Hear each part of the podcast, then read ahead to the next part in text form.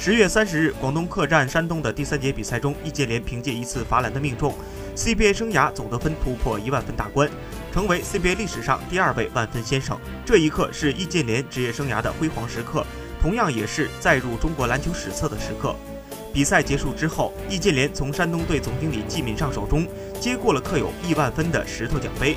作为 CBA 历史上最伟大的球员之一，到目前为止，易建联共在 CBA 征战十三个赛季。在这十三年间，易建联拿到了四次总冠军、四次常规赛 MVP、两次总决赛 MVP。